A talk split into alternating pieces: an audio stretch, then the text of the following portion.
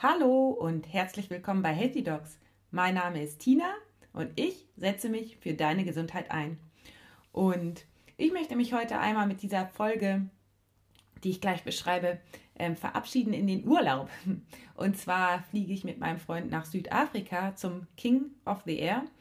Das ist ein äh, Kitesurf-Festival, bei dem es darum geht, wer am höchsten springt. Da machen wir nicht mit, ähm, aber wir gucken uns das mal an und ähm, nehmen auch unsere Kitesachen mit, um dort ein bisschen ähm, ja, zu trainieren. Und ähm, genau, und da weiß ich eben noch gar nicht so ganz genau, wie ich das mit den äh, kommenden Folgen mache, ob ich dann jede Woche weiterhin ähm, ein Interview ähm, poste. Das muss ich mal sehen, wie es dort mit dem Internet ist. Deswegen, ja, damit ihr Bescheid wisst, ich tue mein Bestes und dann gucken wir mal. Ich habe schon ein paar Interviews in petto, deswegen mal schauen, wie es wird. So, und in der heutigen Folge spreche ich mit ähm, Dr. Martin Oechler. Er ist HNO-Arzt und ähm, Gründer des Podcasts Gesundheitsimpulse. Und im Interview sprechen wir über seine Leidenschaft zur Medizin und wie er Schulmedizin und Naturheilkunde verbindet.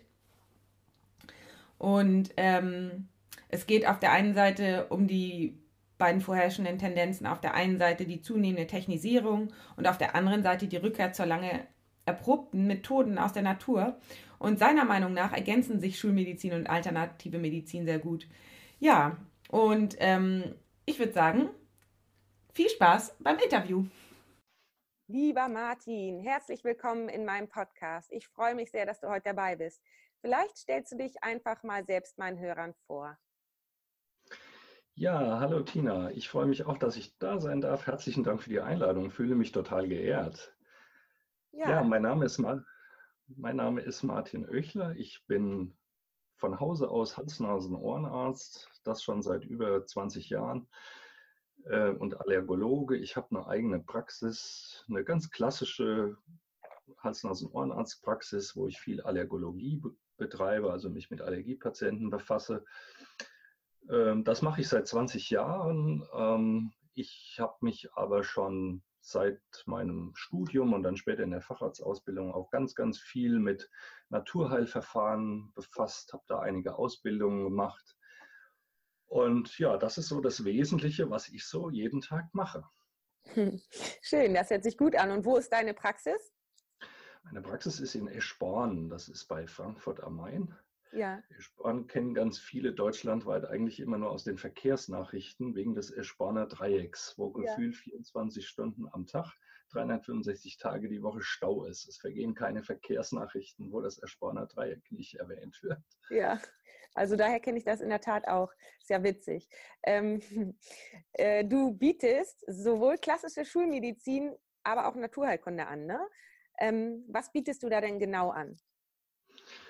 Also einiges. Ne? Ähm, ich habe, wie ich gerade gesagt habe, schon als Student und dann in meiner Facharztausbildung eine Akupunkturausbildung gemacht. Das war so eigentlich meine erste Berührung mit Naturheilkunde, weil mich immer schon auch so andere Philosophien ähm, fasziniert haben.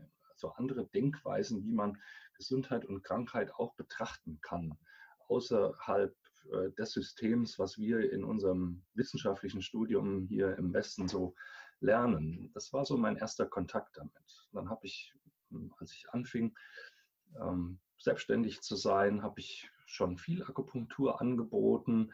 Ich habe viel Phytotherapie, also pflanzliche Medikamente eingesetzt. Ähm, ich setze auch heute noch homöopathische Medikamente ein, trotz aller Unkenrufe, was die Homöopathie angeht. Ich habe eine Mesotherapie-Ausbildung gemacht. Das ist ja ein besonderes Verfahren, was so Neuraltherapie und Akupunktur ein bisschen verbindet.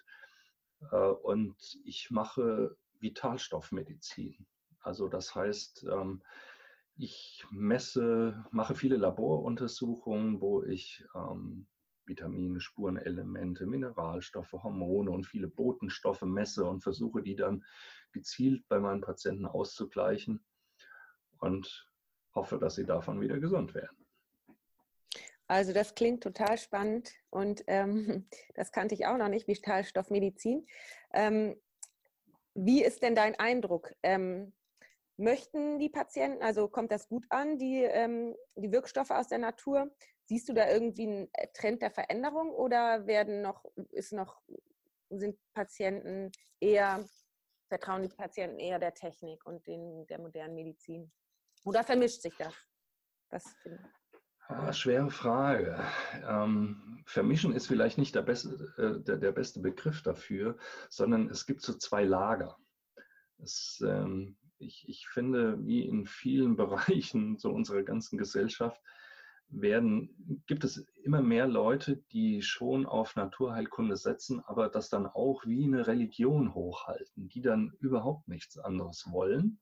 Mhm. Und auf der anderen Seite auch Leute, die schon ähm, in der in der Denkweise der Medizin, wie sie halt bei uns hier schon seit Jahrzehnten betrieben wird, das heißt technisiert, ähm, pharmakologisch orientiert, die darin verharren. Also die einen wollen irgendwie nur Naturheilkunde und die anderen wollen nur Schulmedizin. So diese gesunde Mischung, dass ich das auch sinnvoll ergänzen kann, die vermisse ich bei vielen Leuten. Ob das mehr wird, kann ich nicht sagen. Ich biete es halt häufiger an und deswegen ist es bei meinen Patienten, wird es schon auch gerne angenommen, aber es gibt auch viele Leute, die das total ablehnen. Mhm.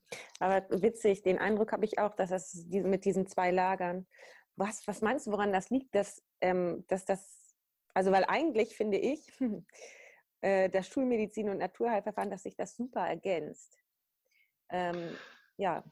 Naja, also im Bereich der, der Diagnostik, der Untersuchungsmethoden mh, hm, hat sich ja unheimlich viel getan. Ne? Also ob das Laboruntersuchungen äh, sind, ob das Bildgebung wie Computertomographien und Kernspintomographien sind, die sind heute breit verfügbar. Äh, man kann also wirklich mit vielen Methoden, nicht nur bildlich, sondern auch labortechnisch, schon tief in die Menschen hineinschauen und, und gucken, was da im Körper schiefläuft.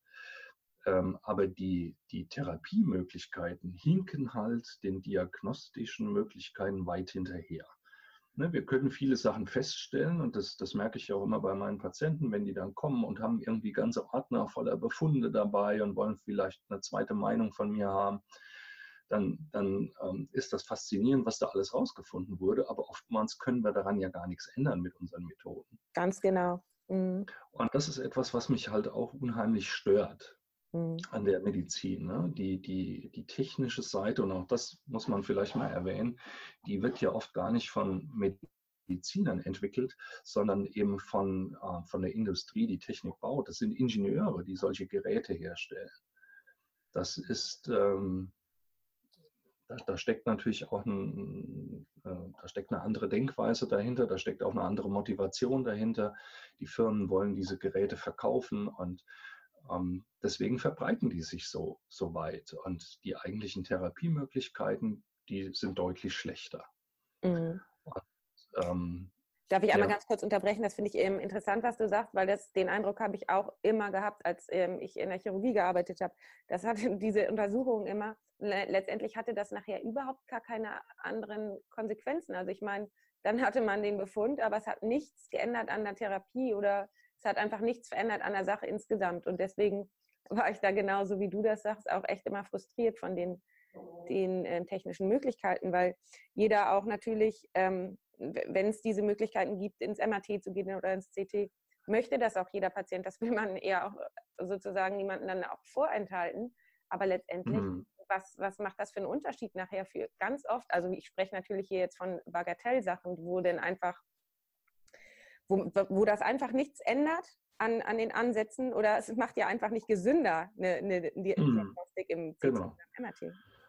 Und eine Frage war ja, warum ich den Eindruck hätte, dass das Patienten ähm, warum es so diese zwei Lager gibt. Also ja. das, das Lager, was er auf Schulmedizin setzt, ist natürlich fasziniert von diesen diagnostischen Möglichkeiten. Und wer halt schon mal eine riesen Laboruntersuchung hat machen lassen, wer schon mal in der Kernspintomographie war ähm, für, für irgendeine Störung, eine gesundheitliche Störung, der erwartet natürlich, dass mit der gleichen Güte, mit der gleichen Professionalität dann auch eine, eine Therapie angeboten wird, die es aber oft nicht gibt. Ne? Und ja.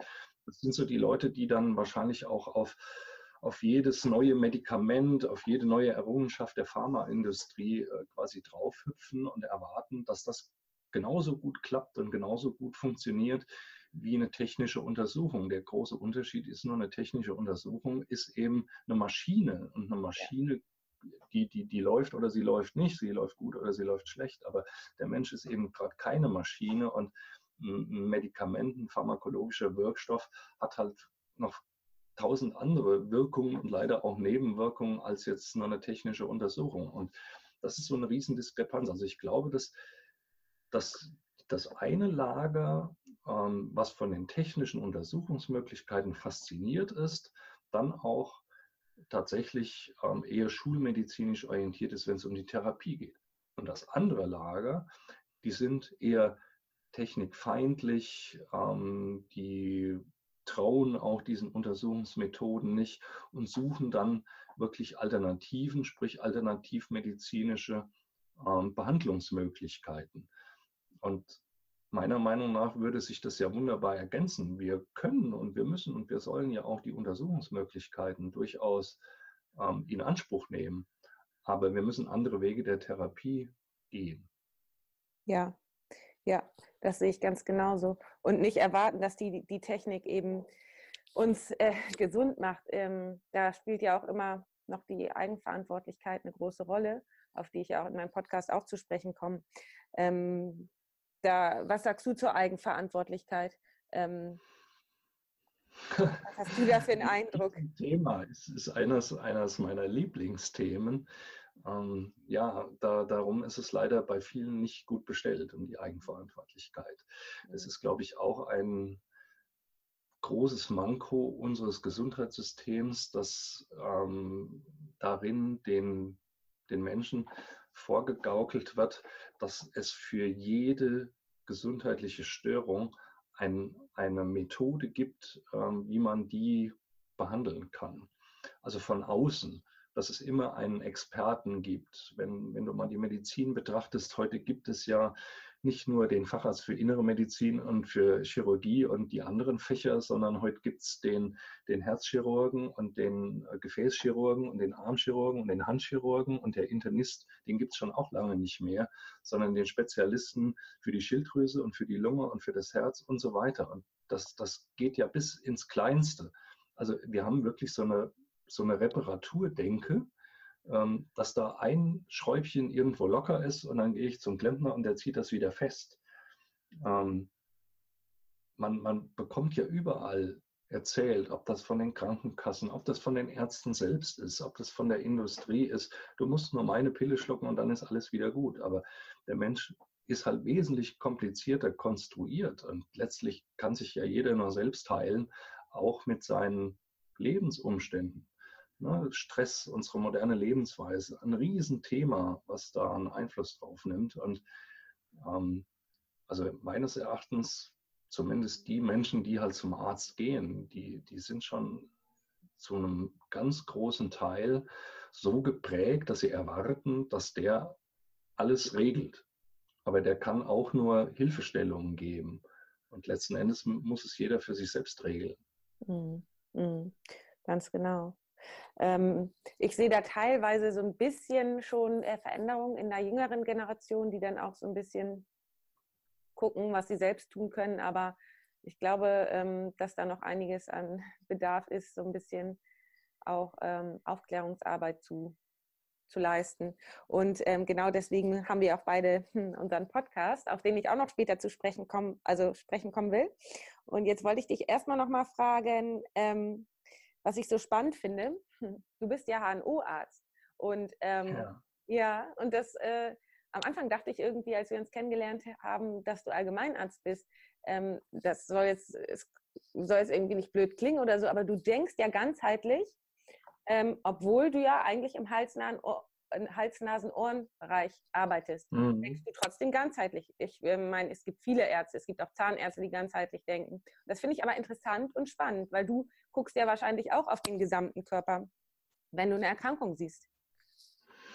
Hm, da höre ich bei dir so ein bisschen auch vielleicht eine ähm, spezielle Vorstellung von Hans-Nasen-Ohrenheilkunde, die ich früher vielleicht selber hatte. Ähm,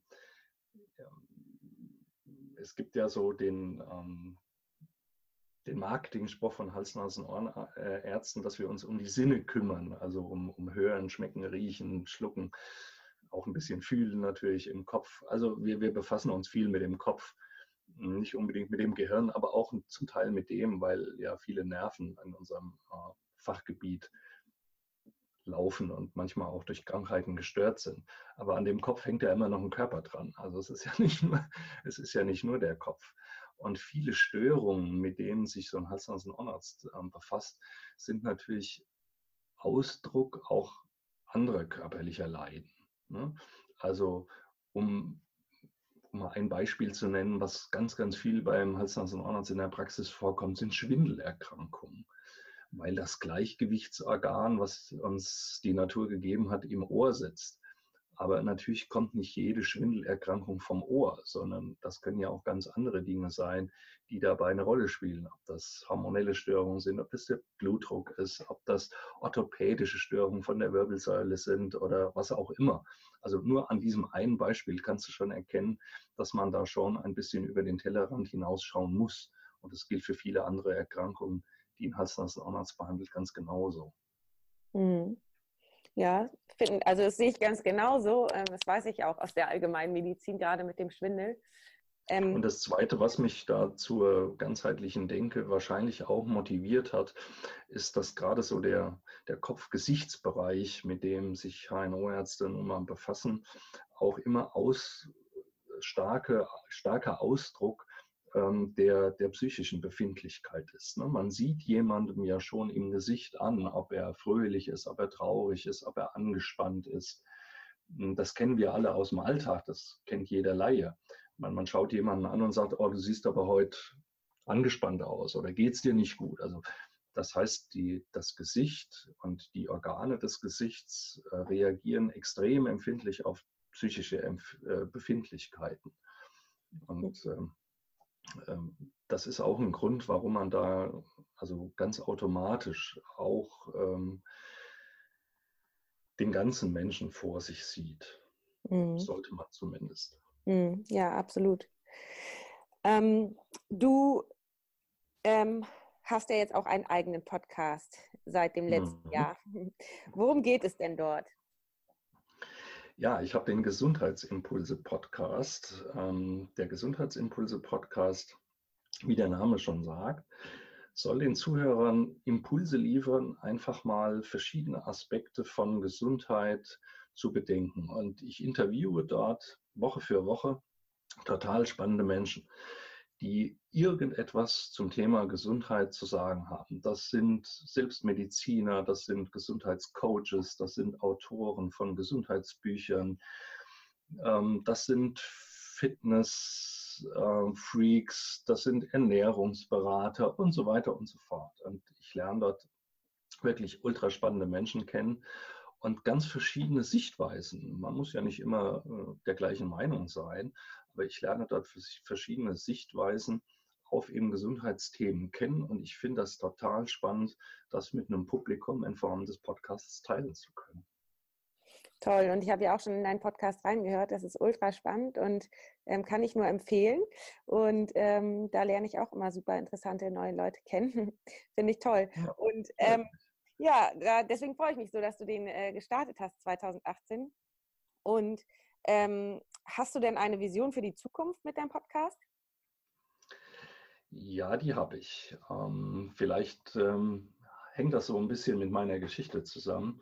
Ich habe ja gesagt, dass ich schon seit 25 Jahren Arzt bin und seit 20 Jahren eigene Praxis, woraus sich unschwer erkennen lässt, dass ich ähm, schon ein bisschen mehr Lebenserfahrung habe. Mhm. Und ich habe äh, ich weiß nicht, vielleicht bin ich sowas wie so eine Scanner-Persönlichkeit. Ne? Scanner-Persönlichkeiten, das sind ja so die Menschen, die sagen, ich könnte im Leben alles machen, wenn ich denn nur wüsste, was ich wirklich will.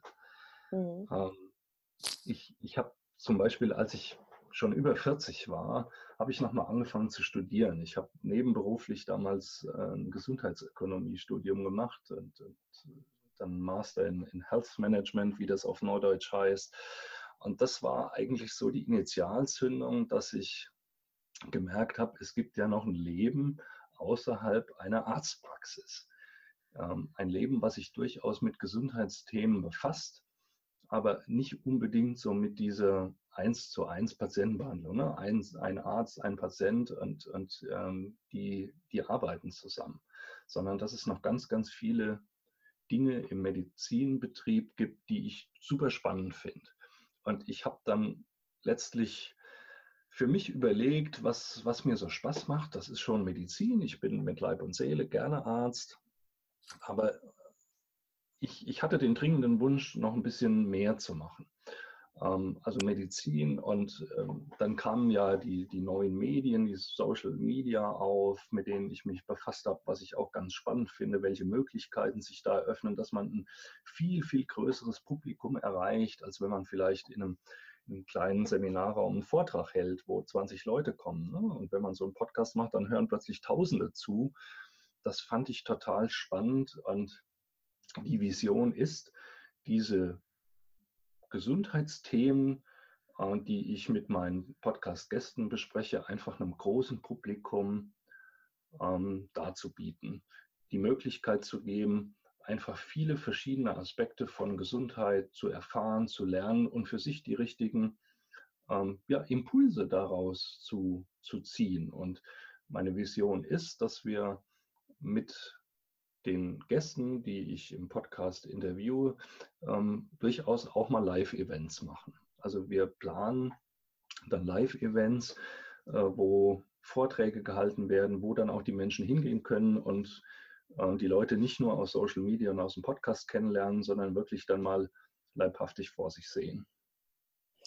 Das finde ich super toll. Das finde ich echt super toll. Vor allen Dingen, ich würde sofort kommen.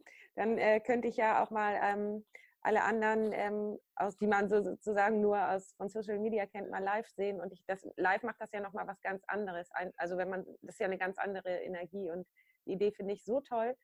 Ähm, du sagtest vorhin schon, ähm, als wir im Vorwege gesprochen haben, ähm, sowas gibt es ja in anderen Bereichen schon in der Medizin noch nicht. Und deswegen finde ich das so toll und ich wäre sofort dabei. Du bist die Erste, die ich einlade. Ja, schön, schön, danke, danke. ähm, ja, ich ähm, wollte dich noch fragen. Ähm, achso, erstmal wollte ich noch sagen, und du hast recht, was du äh, gerade gesagt hast, dass dann verschiedene Leute sprechen über ihre Konzepte und dass jeder sich was raussuchen kann. Denn ähm, ich habe die Erfahrung gemacht, dass bei jedem ja auch was anderes hilft.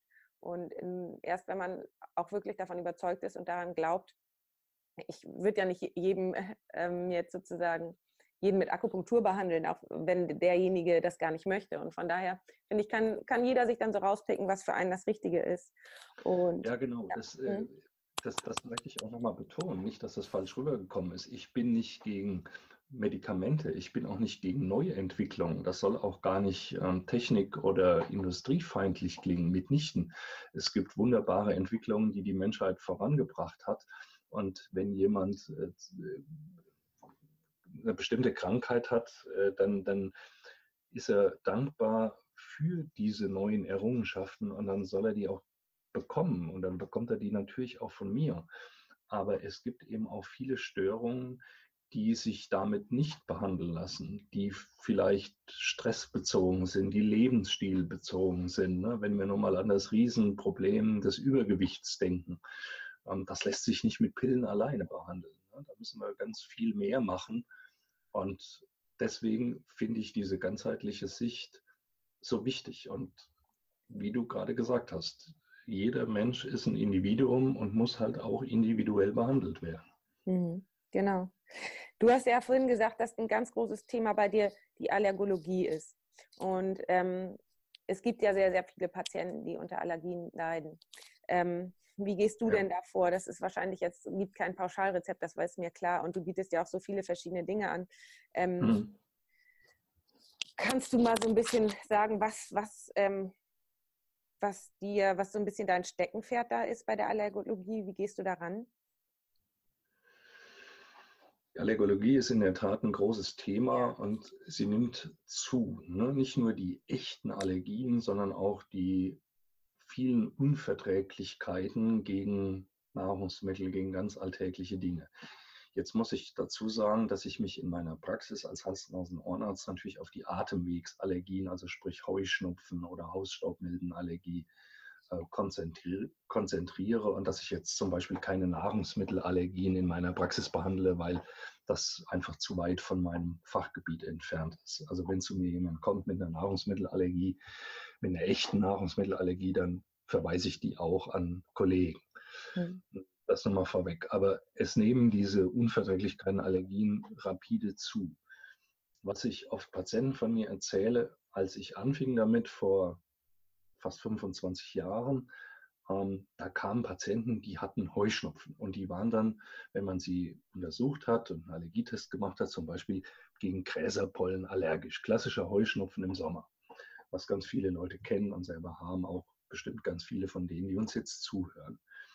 Aber diese, diese eine Allergie, Gräserpollenallergie, die sieht man heute nur noch ganz selten. Heute kommen kleine Kinder, die sind fünf Jahre alt und wenn man die testet, dann sind die gegen Gräserpollen und gegen Birkenpollen und gegen Hausstaubmilben und gegen Katzenhaare und was weiß ich noch alles allergisch. Und zwar nicht nur im Test, sondern so, dass die auch wirklich Symptome haben. Das heißt, diese Vielfachallergien, wo alles Mögliche gleichzeitig und schon im, im Kindesalter auftritt, das habe ich vor 25 Jahren in diesem Maße nicht beobachtet. Das kann ich nicht statistisch untermauern, aber das ist eine, eine alltägliche Beobachtung, die viele Kollegen bestätigen. Mhm. Und woran das liegt, das wissen wir nicht. Es, es sind ja wirklich offensichtlich die Lebensumstände, die dazu führen. Und die Behandlung gerade von diesen Vielfachallergien ist extrem schwierig. Da gibt es kein Patentrezept. Ne? Das fängt schon mit der Ernährung an. Ähm, Thema Darmmikrobiom, das ist auch etwas, wofür wir vor zehn Jahren noch belächelt worden wären, was der Darm mit Allergie zu tun hat. Heute ist es Lehrmeinung, wissenschaftliche Meinung, dass es ganz viel miteinander zu tun hat. Ähm, dass vielleicht viele industriell gefertigte Nahrungsmittel da auch ihren Beitrag dazu leisten. Also da muss man da schon anfangen. Wenn jemand kommt und kriegt schlecht Luft, hat vielleicht schon den Beginn von Asthma und ganz schwere Symptome, dann werde ich den zunächst mal selbstverständlich mit auch chemischen Medikamenten behandeln, damit es ihm erstmal möglichst schnell besser geht. Aber um seine Allergie auf Dauer zu bessern, ähm, gibt es wirklich auch, wie du gerade gesagt hast, ganz viele verschiedene Methoden. Und da muss man individuell dann für jeden das Richtige raussuchen. Die sogenannte Desensibilisierung oder heute nennt man das spezifische Immuntherapie, wo man den Leuten über lange Zeit ähm, so Art Impfungen, also kleine Spritzen gibt oder es gibt auch mittlerweile die Möglichkeiten für einzelne Allergien, das mit Tabletten oder Tropfen zu behandeln. Das ist die schulmedizinische.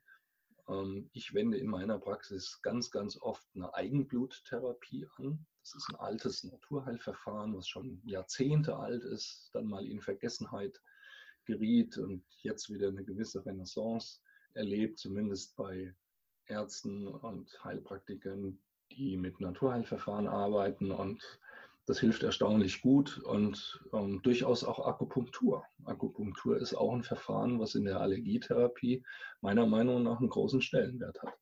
Absolut, sehe ich genauso. Finde ich toll. Mhm. Wir wissen zwar nicht genau, wie diese Methoden wirken. Kritiker sagen, das ist ein riesen Placebo-Effekt. Aber ich sage dann, und selbst wenn es so ist, helfen tut es trotzdem. Also gerade bei äh, Allergien habe ich mit Akupunktur ganz tolle Erfahrungen gemacht. Und mhm. ähm, da ist ja auch äh, ganz viel in Gang in der Forschung. Ähm, also mittlerweile gibt es da ja richtig ähm, auch wissenschaftliche Studien dazu. Ja. Ich will mhm. auch noch mal eine Podcast-Folge darüber machen, weil ähm, das immer gar nicht so bekannt ist, was da schon alles wissenschaftlich bewiesen ist. Aber die kommt noch, wenn ich ein bisschen mehr Zeit habe, dann mache ich darüber auch noch mal eine Folge. Genau. Ja, mach das. Es ist ja. ein interessantes Thema und ähm, es hilft vielen Leuten. Ja, es ja. ist ja auch nicht jeder für eine Medikamentenbehandlung oder eine Desensibilisierung geeignet, muss man auch sagen. Ne? Ja, ja. Genau. Und das mal auszuprobieren lohnt sich allemal. Mhm. Absolut, sehe ich ganz genauso. Ja, spannend. Das finde ich total spannend, wie du da so in deiner Praxis äh, da individuell auf jeden eingehst.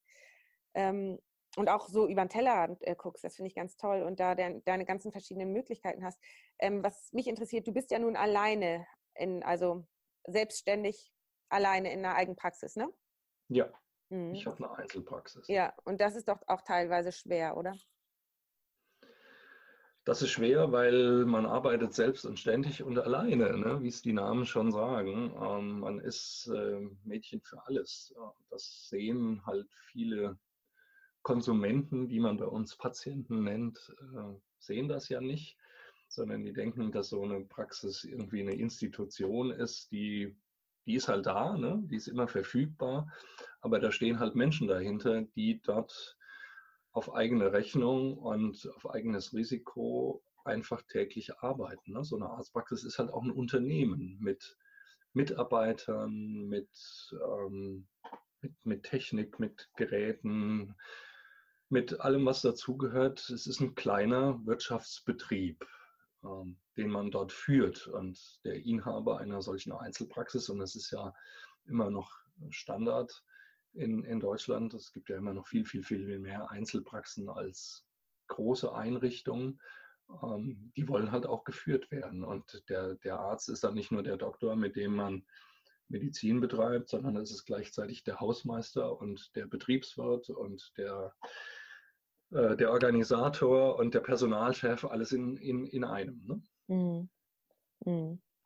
Ja, das ist eine ganz schöne ähm, äh, Belastung, glaube ich auch. Und ähm, also oder eine ganz schöne Herausforderung, sagen wir es mal so. Ähm, würdest du das nochmal so machen, dass du dich alleine ähm, selbstständig machst? Das ist eine Frage, die mir oft gestellt wird, auf die es kein eindeutiges Ja oder Nein gibt. Ähm, Wäre ich heute in der gleichen Situation, in der ich vor 20 Jahren war, würde ich es wahrscheinlich wieder machen.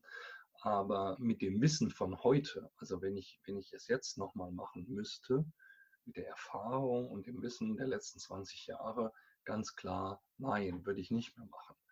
Weil ähm, diese Vielfachbelastung mir selbst auch gesundheitlich nicht unbedingt gut tut. Ähm, ich finde, es ist immer gut, ähm, wenn der, der Therapeut ja auch gesund ist. Und ähm, gerade heute, wo wir viel über Stressmedizin und über stressbedingte Erkrankungen reden, ist man natürlich ganz schlecht beraten, wenn der Therapeut der gestressteste von allen ist. Ja, ne? absolut. Mhm. Also ähm, sich selbst gesund zu erhalten und auch authentisch mit Leuten über ihre Belastung reden zu können, setzt natürlich voraus, dass man selbst gelassen ist. Und das ist man in einer Kassenarztpraxis eigentlich nicht. Und ich kenne auch keinen Kollegen, der das ist. Mhm. Ja, genau, da sprichst du so ein bisschen ja auch mein Thema an, die Arztgesundheit. Das ist irgendwie in der heutigen Zeit ganz, ganz schwierig. Und ähm, glaube ich, wird die nächsten Jahre auch noch so weitergehen. Ähm, mhm. hast, hast, du denn ähm, den Eindruck, dass es, ähm, seit du angefangen hast, bis zum jetzigen Zeitpunkt immer mehr wurde an Arbeit und an Verantwortung, die du trägst? Nein, das kann man so nicht sagen. Es ist natürlich wie wahrscheinlich in jedem Job, wenn man den viele Jahre macht. Manche Dinge werden zur Routine, ähm, im positiven wie im negativen. Über manche Dinge muss man heute nicht mehr nachdenken, die mich vielleicht früher mehr belastet haben. Andere Dinge, die sich seit Jahren wiederholen und einen stören, die gehen einem immer mehr auf den Wecker. Aber das ist in jedem anderen Beruf auch so. Es hat sich sicherlich einiges gewandelt, aber dass es mehr geworden ist, kann ich nicht unbedingt sagen. Was mehr geworden ist, ganz klar, das haben wir, glaube ich, schon mal im Vorgespräch kurz äh, anklingen lassen, das ist die große Ungeduld der Menschen. Ähm, man merkt, ich bin hier in einem extremen Ballungsgebiet im Rhein-Main-Gebiet, ähm, dass, die, dass das Leben der Menschen viel schnelllebiger, hektischer geworden ist, dass die Leute für nichts mehr Zeit haben oder man müsste besser sagen, für nicht, sich für nichts mehr Zeit nehmen wollen. Ähm, dass einfach ja der Druck, der durch, die, durch den ständigen vermeintlichen gefühlten Zeitmangel entsteht, dass der extrem zugenommen hat. Und das ist etwas, äh, darin sehe ich einen der größten Stressfaktoren in unserer Gesellschaft. Mhm. Und das überträgt, das überträgt sich. Mhm. Ja, das überträgt sich von Mensch zu Mensch und ähm, überträgt sich das dann auch auf die Stimmung in der Praxis? Ja, natürlich. Ja. Mhm. Ähm, das, das soll jetzt um Gottes Willen nicht die Wartezeit-Diskussion in Arztpraxen äh, entfachen, die ja auch schon seit langem geführt wird. Aber alleine die Tatsache, dass die geführt wird, implementiert ja schon wieder, ähm, das geht alles nicht schnell genug. Mhm. Natürlich ist es nicht in Ordnung, wenn jemand mit einer akuten Erkrankung sechs Wochen auf einen Facharzttermin äh, warten muss, was er bei mir auch selten muss. Aber ähm, das nur nebenbei. Mhm. Aber natürlich kommt das, kommt das vor. Denn der Zeitmangel ist irgendwie das allergrößte Problem. Mhm. Aber ähm, es, das ist ja schon eine gewisse Stimmung, ne? wenn, wenn jemand eine Arztpraxis betritt, eine gewisse Stimmung, ob er jetzt auf die Uhr guckt, aber sagt, ich muss aber in 30 Minuten wieder am Arbeitsplatz sein oder ob das Eltern kleiner Kinder sind, die ständig unter dem Druck stehen, ihre Kleinen in, in, in, in die Einrichtung, in die Krippe bringen oder abholen zu müssen. Also irgendwie habe ich das Gefühl, es stehen ständig alle nur noch unter Zeitdruck. Das sind meine Patienten, das sind meine Mitarbeiter, das bin ich selbst.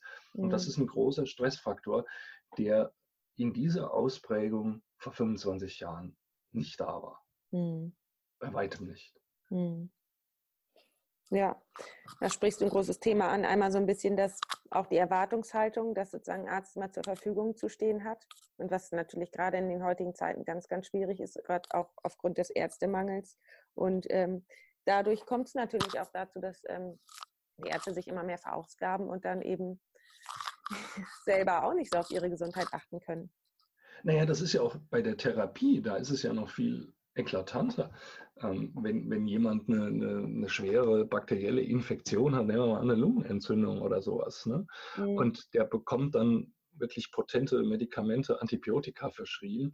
Es ist bei mir Alltag, dass die Leute am nächsten Tag wieder in der Praxis stehen, sagen, ich habe jetzt schon zwei Tabletten genommen, aber das ist noch nicht weg. Mhm, krass, ja. ja. Und erwarten, und da kommen wir wieder in diese Erwartungshaltung, die halt oft dann auch durch die Technikmedizin ähm, geschürt wird, dass irgendwie alles mit, mit einer einfachen Maßnahme wieder wegzukriegen ist. Aber bleibt doch mal bei dem Beispiel, eine Lungenentzündung. Das ist eine, eine schwere Erkrankung, aber trotzdem eine alltäglich vorkommende Erkrankung. Jeden Tag kriegen das Tausende von Menschen in Deutschland.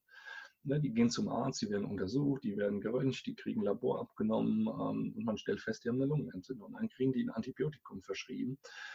Das macht erstmal die Bakterien tot, die die Lungenentzündung hervorrufen. Im besten Falle.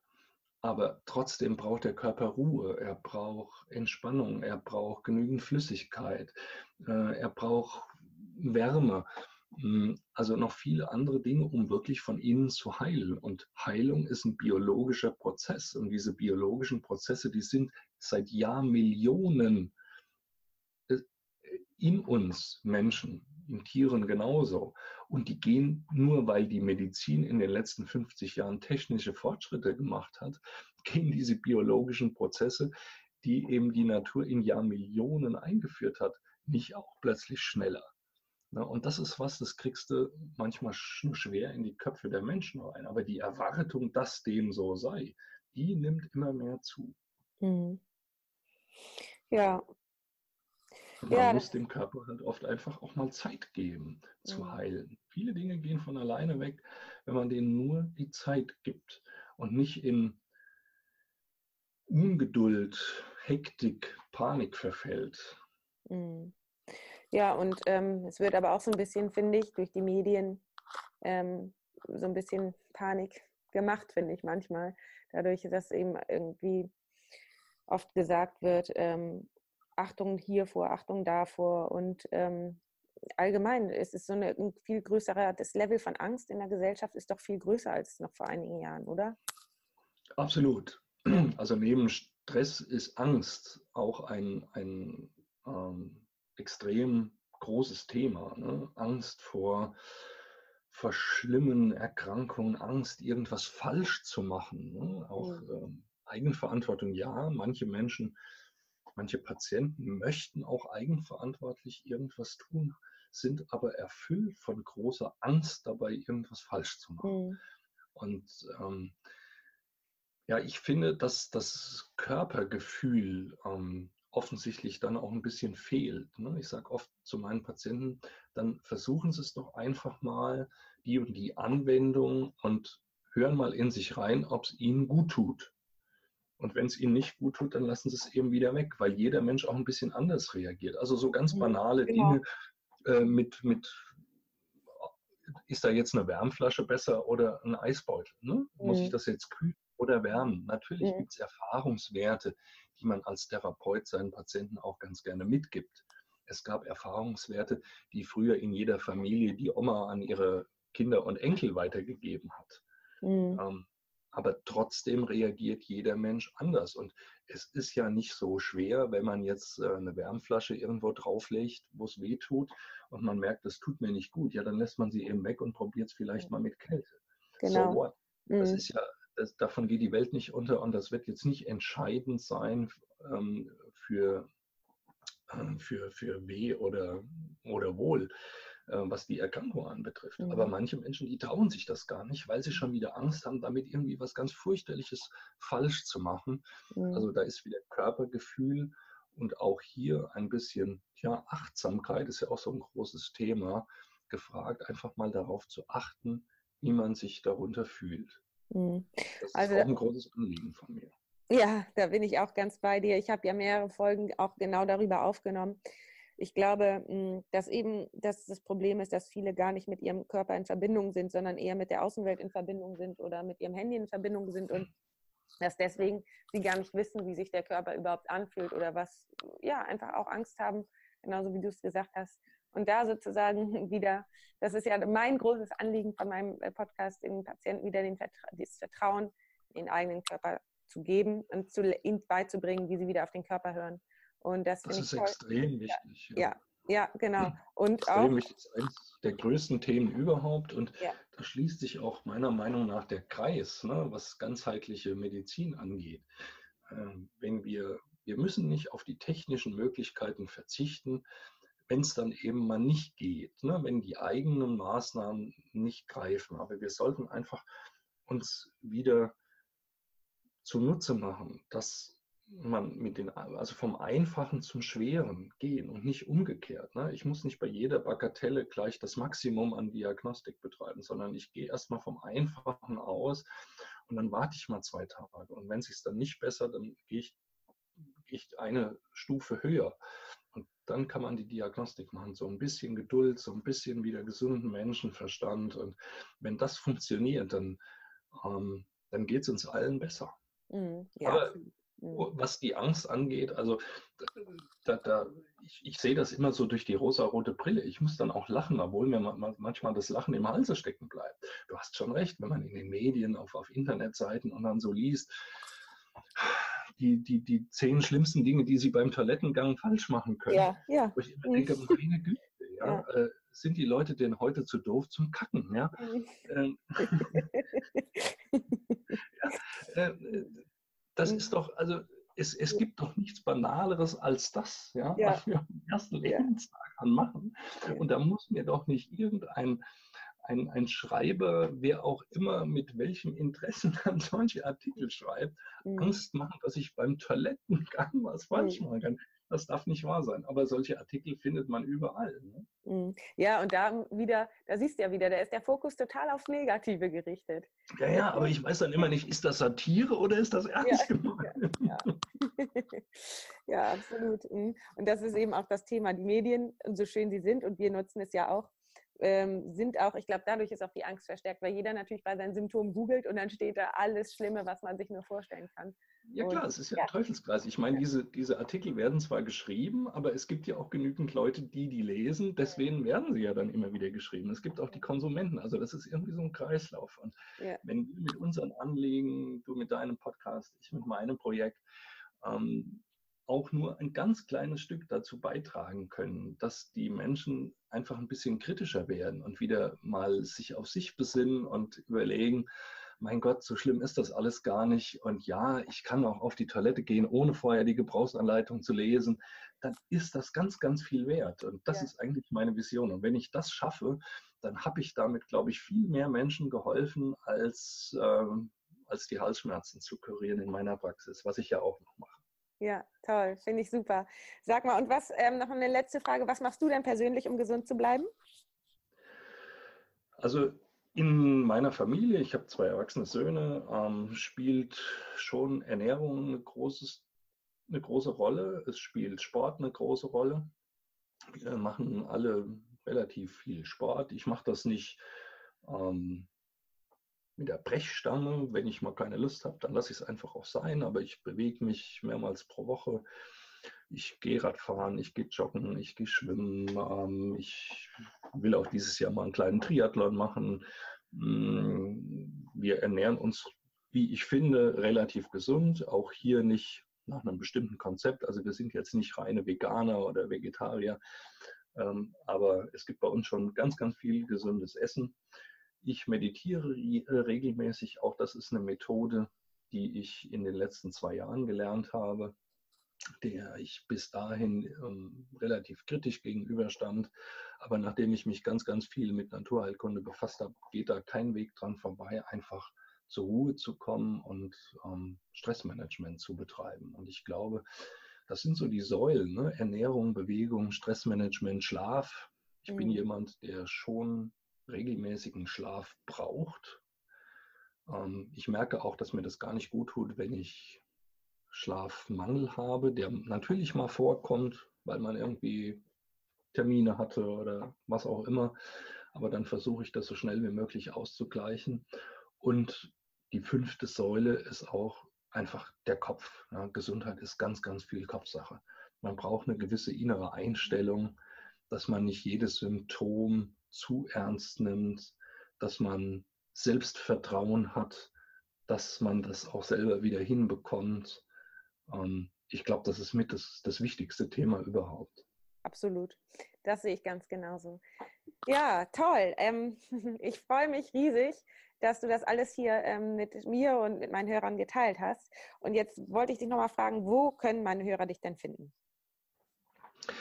Also die können mich finden, wenn sie zu mir als Arzt wollen, unter der Webseite www.hno-eschborn.de. Ähm, da bin ich als Hals-Nasen-Ohrenarzt zu finden. Ähm, wer ganzheitliche Therapien, wer mehr über Vitalstoffmedizin wissen möchte, findet das auch auf dieser Website.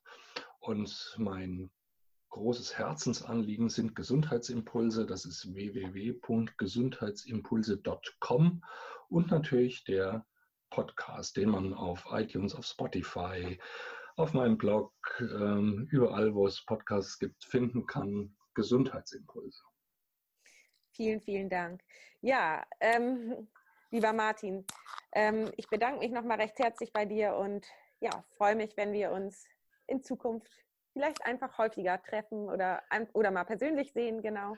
Das und, würde ja. mich auch freuen. Ja, ja, nochmals herzlichen Dank für die Einladung. Sehr, sehr gerne. Ja, super. Dann mach es gut, ne? Alles Gute für dich. Tschüss. Tschüss. Willkommen zurück. Ich hoffe, dir hat dieses Interview gefallen und ja, wenn ja, kann ich nur wie immer sagen, teils doch mit Freunden und Kollegen und ähm, wenn du magst, würde ich mich total über eine 5-Sterne-Bewertung bei iTunes freuen. Und jetzt klingelt mein Handy hier. Ich sage alles Liebe, bleib gesund, deine Tina.